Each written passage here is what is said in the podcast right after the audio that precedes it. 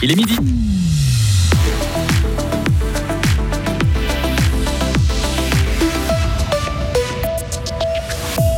Vos rentes LPP seront plus petites, mais vous cotiserez plus si vous êtes à temps partiel. La réforme du deuxième pilier est bouclée. En France aussi, on réforme les retraites, mais le projet du gouvernement provoque une vraie crise politique. Des travaux en ville de Fribourg permettent des découvertes archéologiques en très bon état. Une jolie surprise. Météo assez ensoleillé demain, changeons dimanche et début de semaine ensoleillé. Sarah Camporini, bonjour. Bonjour Greg, bonjour à toutes et à tous.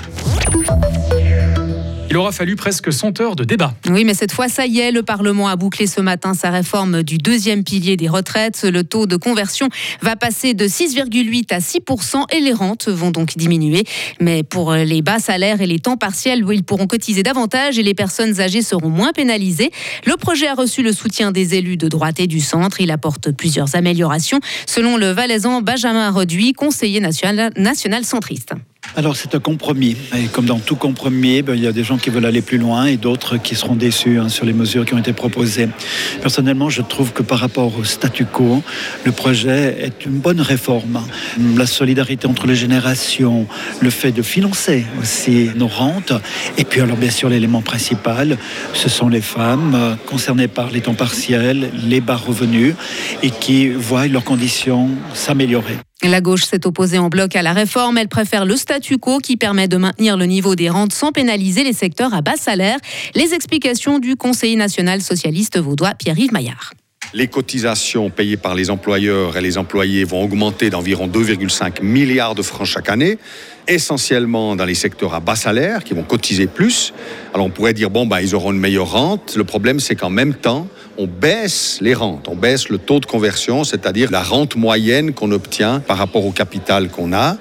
Donc on paye plus pour euh, des rentes qui baissent. Et c'est comme ça dans la LPP depuis 15 ans.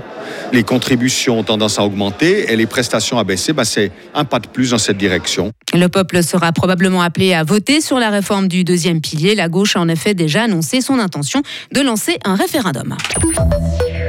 Un soutien financier pour les propriétaires des euh, chalets de la Grande Carissée. Oui, rappelons que leurs maisons de vacances situées dans les réserves naturelles de la rive sud du lac de Neuchâtel seront démantelées d'ici au 31 décembre 2024.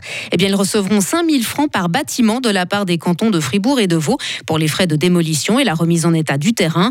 Un montant qui s'ajoute aux 5000 francs déjà consentis par l'Office fédéral de l'environnement, soit donc une somme totale de 10 000 francs par maison. Le chantier du euh, chauffage à distance à Fribourg a permis de découvrir des euh, anciennes les archéologues ont trouvé à l'avenue de Tivoli des murs qui datent du 16e au 18e siècle et un pont euh, qui devait donner accès à la ville. Même si le secteur était connu des spécialistes, c'est une très bonne surprise. Tout est en bon état. Marion Liboutet du service archéologique de l'État de Fribourg. Tous les éléments qu'on a pu rencontrer, essentiellement des éléments maçonnés, de, des murs, mais aussi du bois, ont été euh, relevés, euh, photographiés, documentés, décrits. Puis on va pouvoir maintenant un peu euh, reconstituer le puzzle et puis essayer de d'avoir une vision globale de ces éléments découverts et surtout de les replacer dans le contexte euh, général de ce quartier de la ville de Fribourg. Aussi dater euh, ces éléments de bois qui correspondent vraisemblablement à un état antérieur du pont. Donc en cela, on, pourra avoir une, une date précise pour, ce, pour cette construction. Les travaux à l'avenue de Tivoli ont pris trois semaines de retard et se termineront donc à la mi-avril selon Groupe E.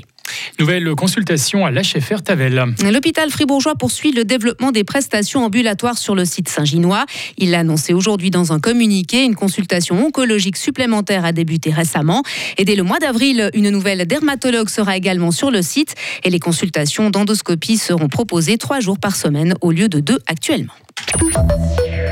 En France, le gouvernement va-t-il résister après le passage en force de la réforme des retraites? Il est fragilisé depuis la décision prise hier par le président Emmanuel Macron d'utiliser l'article 49.3 de la Constitution. Il permet, pour rappel, d'adopter une loi sans le vote du Parlement. Près de 24 heures après cette décision, c'est toujours le choc politique chez nos voisins français. Mais dit piquant, ce choix du président Macron risque d'attiser encore plus la colère. Oui, ça s'est en tout cas rapidement confirmé hier soir. Des milliers de personnes se sont rassemblées dans les rues de plusieurs villes de France. À Rennes, Nantes, Amiens, Lille, Marseille ou encore Grenoble. Des milliers de personnes se sont aussi amassées sur la place de la Concorde à Paris, juste devant l'Assemblée nationale.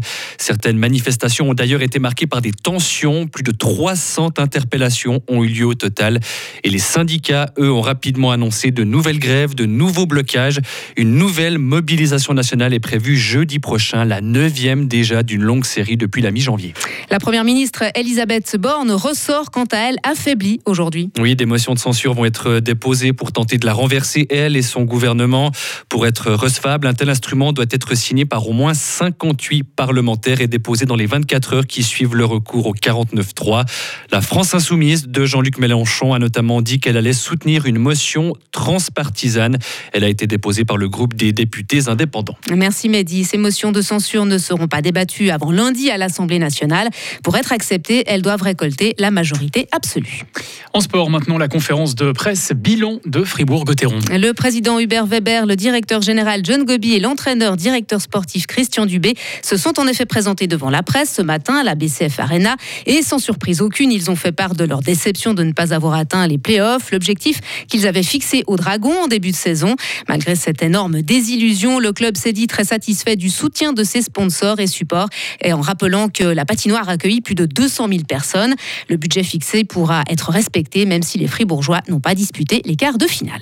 Et pour terminer, trois vignerons du VUI distingués. Le guide Robert Parker vient d'attribuer une très bonne note à trois caves, le Petit Château, Javet et Javet et le Cru de l'Hôpital. Selon ce critique américain, leurs vins sont exceptionnels. Pour fêter leur distinction, les trois caves vont organiser une présentation ouverte au public le vendredi 31 mars à la cave du Petit Château à Motier. Retrouvez toute l'info sur frappe et frappe.ch.